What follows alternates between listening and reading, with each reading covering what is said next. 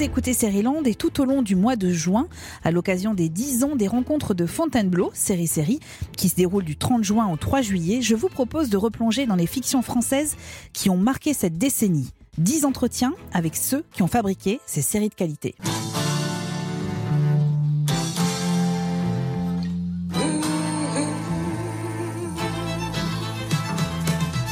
C'est Hiroshimesque. Oui, c'est Hiroshimesque, cette série créée par Fanny Herrero et sortie en 2015 sur France 2, toujours disponible sur Salto et Netflix. Les quatre saisons de 10% ont largement dépassé les frontières de l'Hexagone. Dans une soixantaine de pays, on sait désormais que les agents de stars prennent une commission de 10%. On sait aussi que les plus grandes stars sont capables d'autodérision. Car 10%, c'est bien deux séries en une. Le quotidien d'artistes, parfois capricieux, parfois égocentriques, et le quotidien de leurs agents réunis au sein de l'agence DSK. Aux côtés de Camille Cotin, alias Andrea, une jeune assistante, Camille découvre ce monde fait de strass et de stress. Camille est interprétée par Fanny Sidney, comédienne et réalisatrice. Elle a accepté pour Land de se replonger dans l'histoire de 10% et de nous en dévoiler quelques coulisses. Son casting, ses premières scènes, sa timidité face à certaines stars, la suite éventuelle de 10% aussi. La série l'a fait grandir, lui a offert d'autres rôles à l'international, l'a conforté surtout dans son désir d'être comédienne, sans jamais oublier son autre souhait, celui d'être réalisatrice, et elle a quelques annonces pour Land. Land, épisode 82. Bonjour Fanny Ciné. Bonjour. Merci infiniment d'avoir accepté de vous replonger dans les coulisses de 10%. Qu'est-ce que vous ressentez quand vous entendez le générique de la série je la regarde pas beaucoup. Ouais, ouais parce que c'est difficile de se, regarder, mais, euh, mais c'est sûr que je pense que mes filles auront peut-être envie de le regarder à un moment et je la regarderai avec eux et euh, ça sera déjà assez nostalgique, quoi, forcément. Ah, vous pensez déjà à ça À comment on va la regarder dans quelques années? Ouais, j'ai regardé le Friends Reunion, où les acteurs de Friends racontent qu'ils regardent euh, Friends avec leurs enfants. Et je me suis dit, bah voilà, voilà, voilà là, je, je là, je regarderai peut-être et, euh, avec mes enfants. Est-ce que vous vous souvenez de votre première scène, celle que nous, on découvre en tant que téléspectateurs à l'écran? Oui, oui, bien sûr que je m'en souviens, évidemment. Et c'est d'autant, je m'en souviens d'autant mieux que c'est la première scène que j'ai tournée aussi. Vous pouvez nous la décrire? Bah, c'est la scène où je, où je demande euh, à, mon père euh, d'intégrer l'agence. C'est chic ici, hein Ça nous donne des sucettes gratuites Non, mais c'est pas des sucettes, c'est pour faire fondre le café, ça. Ah, ok. Et, qu'est-ce que tu viens faire à Paris? T'es en vacances? Ouais, ouais, plus ou moins. Comment ça, plus ou moins? Ben, en fait, euh, ça fait trois semaines que je suis là. Pour vivre ici, pour tenter ma chance. Mais pourquoi Mais T'étais pas bien à Mandelieu, c'est très beau là-bas. Quand, je pense au nombre de gens qui paieraient pour vivre sur la côte d'Azur. Ah ouais, c'est marrant, t'as jamais eu envie d'y habiter toi pourtant Il y a une petite déambulation dans le métro avant, qu'on a tourné aussi euh, peut-être dans, les, dans le même, la même journée probablement. Euh, et, euh, et puis il y a cette scène qui était aussi la scène de casting. Et alors, dans quel état d'esprit vous étiez ce jour-là? Vous vous en souvenez? Oh là là là là.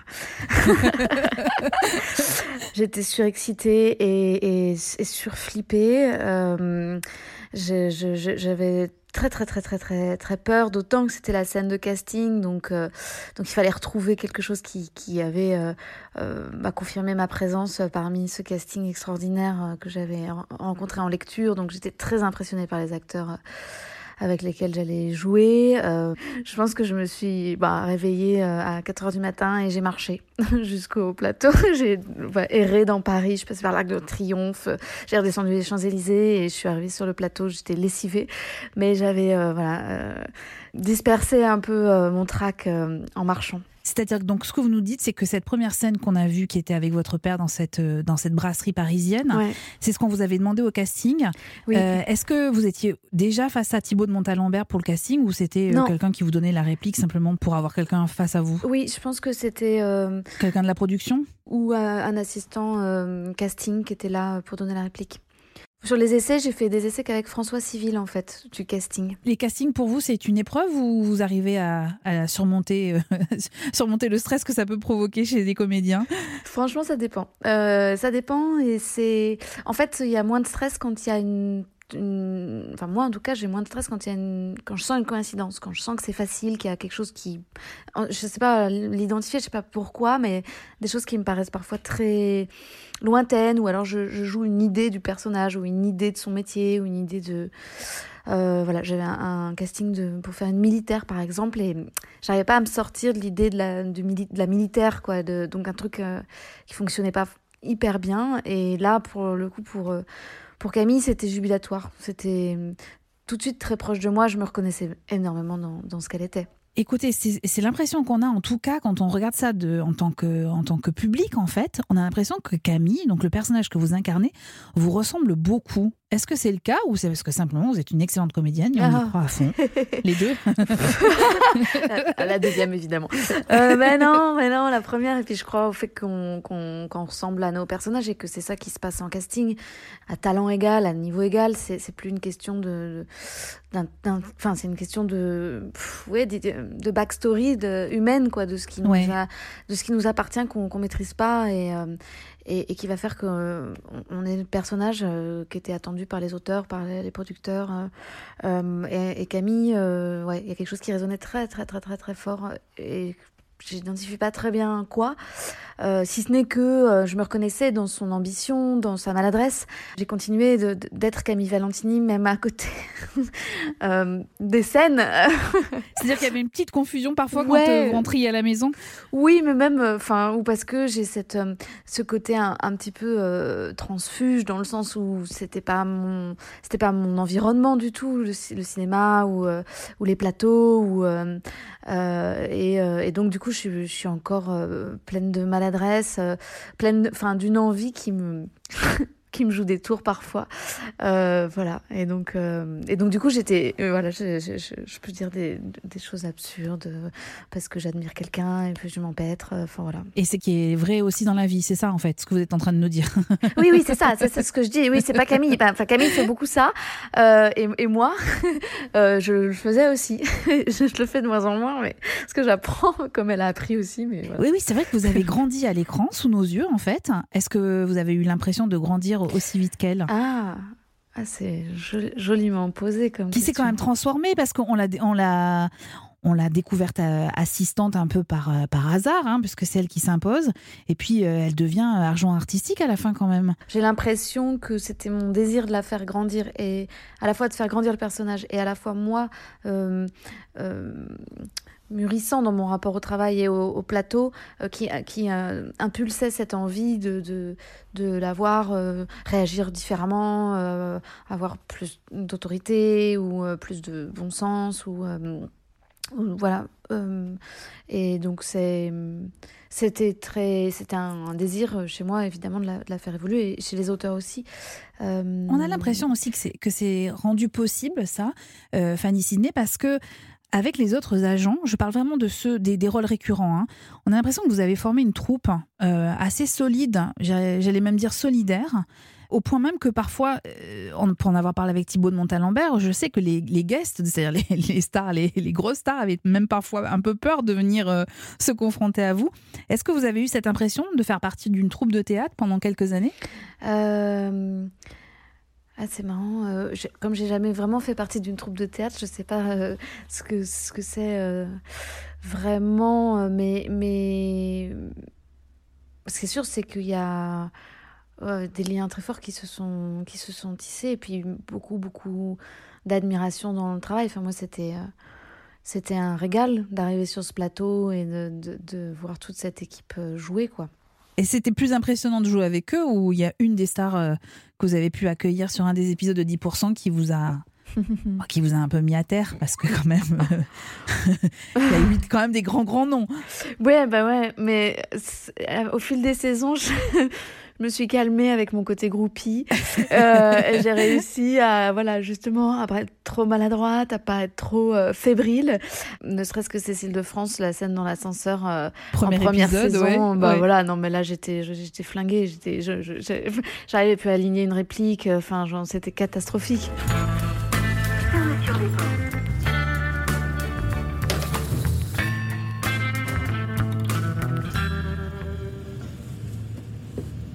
Journée difficile Euh. Difficile, non, mais très spécial. moi aussi, tout ce bazar autour du Tarantino, ça me. Je comprends. Ça doit être un coup dur quand même pour vous. C'est-à-dire? Mais franchement, vous avez rien à regretter. Vous, au moins, on sait que vous en foutez de tout ça.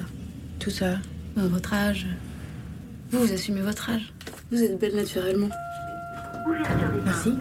Il y avait cette scène aussi avec Adjani euh, où, je, où je dois faire des aveux, il me semble. Je sais plus exactement ce que je raconte, mais en- Oui. où elle, elle passe un casting, donc où elle était absolument extraordinaire, génial. Et après, c'était à moi de jouer parce que c'était vraiment la scène était en deux temps et je sentais son regard et j'ai vraiment senti quand elle a trouvé que c'était pas mal. C'est-à-dire que vraiment j'ai senti un petit celle-là elle passe, celle-là elle sera peut-être montée et vraiment c'était Au bout de combien de Très- prises Oh Au bout là de là, de beaucoup, prises, c'est vrai beaucoup, beaucoup. Je me liquéfiais prise après prise. Euh, non, mais euh, non, non, je sais pas. Je, je lui prête des intentions, mais mais mais je pense qu'elle a elle a un œil euh, très vif évidemment pour ça et euh, pour pour détecter ça. Et moi, j'étais très très impressionnée puisque du coup, là, la scène était en deux temps et elle, elle avait joué sa partie et, et la deuxième partie était c'était un peu à, à moi euh, à moi de jouer et, euh, et voilà. Je comprends rien. C'est le scénario de Love éternel que vous avez refusé il y a quatre ans. Mais j'ai jamais reçu ce scénario. J'ai pas, j'ai pas reçu votre lettre non plus. Menteuse. Mais enfin, pas du tout. C'est de ma faute. Il y a 4 ans, je débutais, je venais d'arriver chez ASK. J'y connaissais vraiment rien. On m'a demandé de faire des fiches de lecture. Et j'ai reçu ce scénario un peu atypique. Et je l'ai jeté. Isabelle l'a jamais lu. Je suis désolée. Il y a de quoi être impressionné, hein, sincèrement. Ah bah oui, franchement, Oui. euh, ah ouais, ouais, ouais, ouais, totalement. Et puis, on- moi, j'ai terminé avec Sigourney Weaver quand même. Euh. alors, en fait, je m'attendais à ce que vous me disiez Sigourney Weaver, parce que c'est vrai que nous, euh, voilà, quand on regarde ça, c'est quand même une actrice américaine incroyable, qu'on a tous admiré dans dans des rôles, euh, voilà, dans des rôles extra. Euh, Évidemment, il y a Alien qui me vient en tête, alors que c'est pas forcément le, d'ailleurs, le rôle pour la pour laquelle je l'admire le plus. Je me mets à votre place, c'est quand même, euh, ça doit être kiffant de tourner avec des gens comme ça. Ah bah ouais, ouais, ouais. Après, ils peuvent être très désagréables, hein, en même temps, je sais pas. hein, Donc, euh, On n'a pas eu de relou. ils ont été trop cool. Un- ah, C'est ma petite blague, mais ma petite vanne pour tous ceux qui ont refusé. Mais les relous, ils ont refusé en fait. c'est vrai. voilà.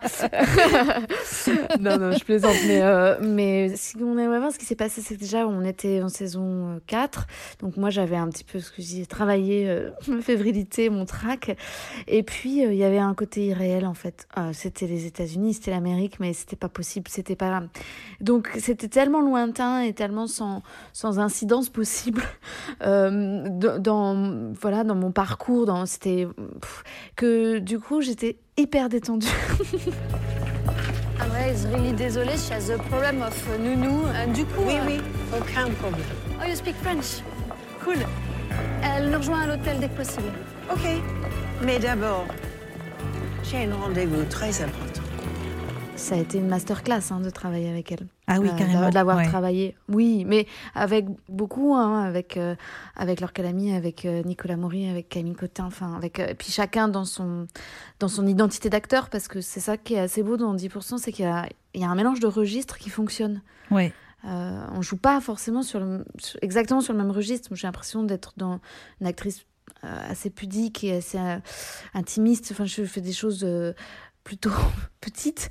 Là où Nicolas, euh, quand il doit être vexé parce qu'on lui a volé son, son bureau, euh, quand, Et quand dans l'exubérance, ouais, ouais. bah, il renverse une étagère, quoi. Ouais, Ce que j'oserais jamais faire. J'aurais vraiment trop peur de déranger le décor. Euh, donc, et ça, ça cohabite euh, assez joyeusement, joliment. Je crois que ça fonctionne. euh, ouais. Mais un jour, je suis sûre que vous arriverez à, à déplacer des tables, enfin les soulever. à- Il faudra que vous le fassiez. Mais j'en ai hein. envie, Mais en tout oui, cas. ça. Bah, non, mais voilà, c'est ça, c'est ça qui est, qui est chouette, c'est que ça donne envie de- de- d'avoir euh, cette audace-là, audace-là, de chercher autre chose, de s'éloigner. euh, euh, je crois que c'est ça aussi, ce terrain de jeu-là, il a, il a permis ça, il m'a permis ça en tout cas, parce que j'étais euh, très une actrice très très verte quoi, très avec une expérience de plateau mais euh, sur des petites périodes donc j'avais jamais vécu euh, voilà ça. Mais oui parce que vous allez me dire si je me trompe mais vous étiez encore étudiante à la Fémis quand euh, quand vous intégrez le, le tournage de 10%. Oui oui oui. Et il paraît que quand Oui, on oui. vous voit taper sur un ordinateur dans la série que vous étiez réellement en train de travailler au cours de la Fémis. Oui, Est-ce que c'est vrai cette histoire? Oui, oui, eh ben, c'est vrai, c'est vrai. En fait, on était, euh, on est des, deux étudiants euh, de la FEMIS à, à avoir intégré euh, ben, l'équipe de 10%. euh, et, et il s'avère que c'est l'étudiant qui a intégré l'équipe de production était mon producteur à la FEMIS. Donc, on était deux infiltrés sur 10%, euh, à ne pas trop pouvoir dire, pardon, l'équipe pédagogique de la FEMIS pour ce que je vais dire, mais qu'on travaillait en fait et que on faisait aussi d'autres même si ça s'est su assez vite, mais voilà. Et donc, on avait euh, cet étudiant producteur euh, devait produire mon film de fin d'études euh, à la FEMIS tout en étant lui aussi sur 10%. Et donc, euh, on travaillait, on travaillait comme ça sur le plateau. Et, ce qui était assez rigolo, c'est que l'équipe venait évidemment mettre son nez derrière mon épaule pour regarder ce que je faisais. Ah, tu cherches des décors à Rennes? Eh ben, écoute, vas-y, je, appelle un tel de ma part. Là-bas, il y a des trucs super et tout. Voilà, donc oui, j'en profite un peu pour faire euh, la prépa de mon film de fin d'études. Voilà. Et oui parce que en fait votre votre ambition c'est d'être réalisatrice? Entre autres, j'ai j'ai- très envie de continuer à, à jouer, mais oui, oui, euh, ouais, ouais, ouais, ouais. je prépare euh, des choses d'ailleurs, il y a des choses qui arrivent. Vous êtes à quoi? Vous préparez votre prochain film? Alors, j'ai. Non, j'ai viens de réaliser deux séries. Euh, une Ouais. série pour OCS, qui est une commande, qui s'appelle Jeune Égolerie, euh, qui a été créée par Agnès Surstel. Et donc, moi, j'ai. euh, bah, j'ai euh, fait la réalisation et puis je viens de faire une série pour Arte qui s'appelle Brigade. Mobile et là où j'ai créé la série et réalisé la série. Vous êtes showrunneuse comme on dit. Ouais, c'est ça. c'est- Incroyable. C'est un, Ouais. c'est un poste qui n'existe pas beaucoup en France. hein. En, en- en vrai. euh, Mais que Arte pas- est, est de plus en plus dans cette lignée-là, en l'occurrence. De série? De proposer aux réalisateurs et, et scénaristes de de ben, d'être showrunner, comme on dit aux États-Unis, en fait, de, de tout maîtriser. Ouais, ouais. Et ça devait être une Ouais. expérience incroyable pour vous, non? Ouais, ouais, c'était génial. Brigade Mobile, c'est un faux documentaire, donc je me suis euh, vraiment beaucoup amusée avec cette grammaire-là à la The Office ou Parks and Rec. Et, euh, et c'était euh, c'était une expérience extraordinaire avec une équipe vraiment, vraiment géniale dans, un, dans un, une région qui qui m'est chère parce que c'est une région dans laquelle j'ai une maison depuis que je suis enfant, donc euh, en Haute-Loire. Et voilà, c'est l'histoire de deux gendarmes qui sont placardisés dans un camping-car de gendarmerie qui fait euh, un service de proximité en milieu rural et elles rêvent évidemment de courser des serial killers et elles sont obligées de gérer les, les rubriques des chiens écrasés. Voilà. Et est-ce que vous jouez dedans ou non? Et non, je joue pas dedans. C'était trop compliqué de, de faire tout ça en même temps? Euh, ouais, je l'ai essayé. Moi, j'ai besoin que quelqu'un me dirige parce que je, sinon, j'ai ma petite caméra intérieure qui se, qui s'allume et qui se juge et qui se trouve très mauvaise et donc qui prend plus du tout de plaisir et qui abîme tout. Donc, j'ai pas eu envie de, voilà. Mais peut-être que je, peut-être que j'y viendrai. Je sais pas. Fanny Ciné, on, voulait évoquer 10% parce que pour nous, 10% fait partie des séries françaises les plus marquantes de la décennie. Euh, c'est avec euh, en association avec euh, les rencontres de Fontainebleau série série qu'on a décidé ça. Mais vous avez participé aussi à une autre aventure, une série pour le site d'Arte qui aurait pu entrer dans notre liste de nos séries préférées de cette décennie. Ça s'appelle Loulou. Ah. Vous avez réalisé plusieurs séquences de Loulou, on est Oui. d'accord? Et alors, bon, bah, la boucle est bouclée. Brigade Mobile remet en scène deux des actrices de Loulou, dont Mais Loulou. c'est formidable. Voilà. Attendre un enfant, c'est banal. Mais c'est aussi tabou. Et moi, avec vous, nous allons sortir de cette solitude de mère et de future mère. Mais tout en s'amusant. et en buvant du thé. pour euh, les adeptes de Loulou. Euh, j'ai réalisé six épisodes de Loulou. Et en fait, euh, Louise Massin et Marie Lelon m'ont dit, euh, au détour d'un verre en terrasse, on a vraiment tellement envie de rejouer ensemble. et voilà, et c'est comme ça que bah, les copines écrivent des bêtises après. Et, et puis, on, on finit par, par en faire quelque chose de professionnel. Et, et voilà, et on a inventé ce duo de gendarmettes placardisés dans leur camping-car de gendarmerie. Alors, je vous jure que j'étais pas au courant et, euh, et, donc ça me donne très très envie de regarder Brigade Ah. Mobile très vite. c'est en cours de montage et, euh, et j'espère que ça vous plaira. Je touche du bois. J'en suis certaine, j'en suis certaine. Fanny Sidney, la série, alors en l'occurrence pas encore Brigade Mobile, on vous le souhaite, mais euh, 10% s'est exporté partout dans le monde. Est-ce que ça a changé votre vie professionnelle? Est-ce que par exemple vous recevez des propositions de l'étranger? Oui, oui, je vais tourner un film en anglais avec mon anglais euh, catastrophique. On m'a proposé le rôle euh, euh, à partir de 10%, qui est un rôle assez euh, ambivalent, qui est une fausse, une fausse gentille. Et on, on- ils m'ont fait ce joli compliment en me disant on avait envie qu'on puisse lui donner le bon Dieu sans confession, quoi. Enfin, euh, que ça soit voilà. Donc euh, je me dis que Camille a un capital sympathie euh, Eh oui. qui traverse les frontières, c'est chouette. Et euh, ouais, ouais, voilà, ça, ça c'est sûr qu'il y a une. Euh, bah, c'est une très belle vitrine, hein, forcément. Alors on a dit que 10% n'était pas enterré. On a évoqué des projets d'unitaire, voire d'une nouvelle saison. Est-ce que vous en savez un peu plus? Est-ce que vous serez de cette, de cette aventure?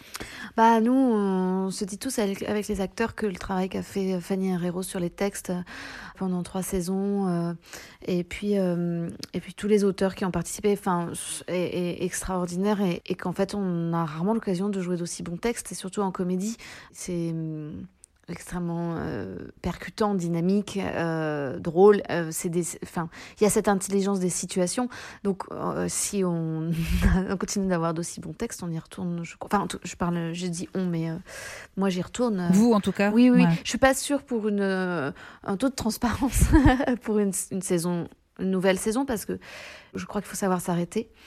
Faut pas qu'on épuise le concept et puis il risque peut-être de s'épuiser à un moment aussi, qu'on a fini aussi. Enfin, on sent qu'il y a quand même quelque chose d'assez conclusif euh, euh, dans cette dernière saison, mais peut-être un autre objet. euh, voilà. Pour l'instant, on attend des propositions des producteurs, on verra.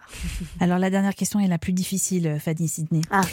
Quelle est la série française qui vous a marqué ces dernières années? Ah, la série française qui m'a marqué ces, dernières années. Et vous n'avez pas le droit de me répondre 10%, bien évidemment. Ouais, Celle-là, elle m'a bien marqué. Mais bon, euh, euh, ok, d'accord. Euh, J'en ai plein qui me viennent en tête, en fait. Allez-y. Justement, sur Arte, euh, sur Arte Créatif, j'ai adoré euh, Lost in Traplanta. Bien sûr.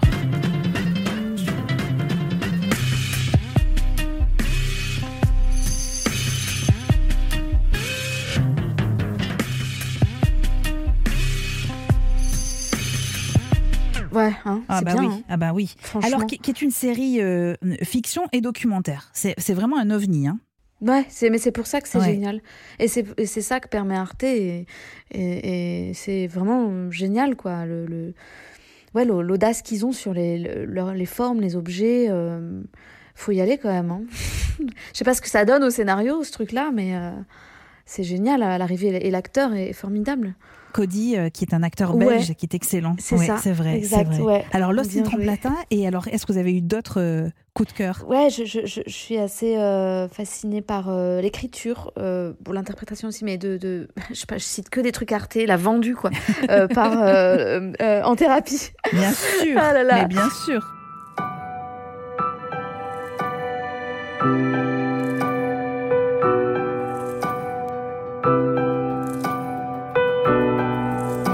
Ça n'est pas un partenariat rémunéré euh, avec Arte. Euh, mais non, mais ouais, ouais, voilà, j'ai pas eu le temps de regarder beaucoup, mais de ce que j'ai vu, euh, ça me donne envie de regarder une treatment que j'avais pas vue. Et, surtout, je, je, comprends pas comment c'est possible de réussir à, me sonner autant le, spectateur avec deux personnages assis, quoi, qui se parlent. Enfin, l'élégance de, cette écriture, de la psychologie humaine, euh, est très forte, je trouve. Est-ce que vous pourriez jouer dans une future saison de, en thérapie? Oh, mais j'adorerais. Bah Genre, voilà, on fait genre, passer le message J'en alors. rêve. Grave. Moi, je vous verrai très bien. Je vous verrai Ouais, très bien. Sur le Ah ouais divan. Ouais, sur le divan. Merci infiniment en attendant de vous retrouver sur un divan, euh, Fanny Ciné. On peut retrouver euh, évidemment 10%. Elle est disponible, la série, à la fois sur Salto et à la fois sur Netflix. Merci infiniment. Merci beaucoup. Une très bonne journée à vous. Merci. À bientôt. Au revoir.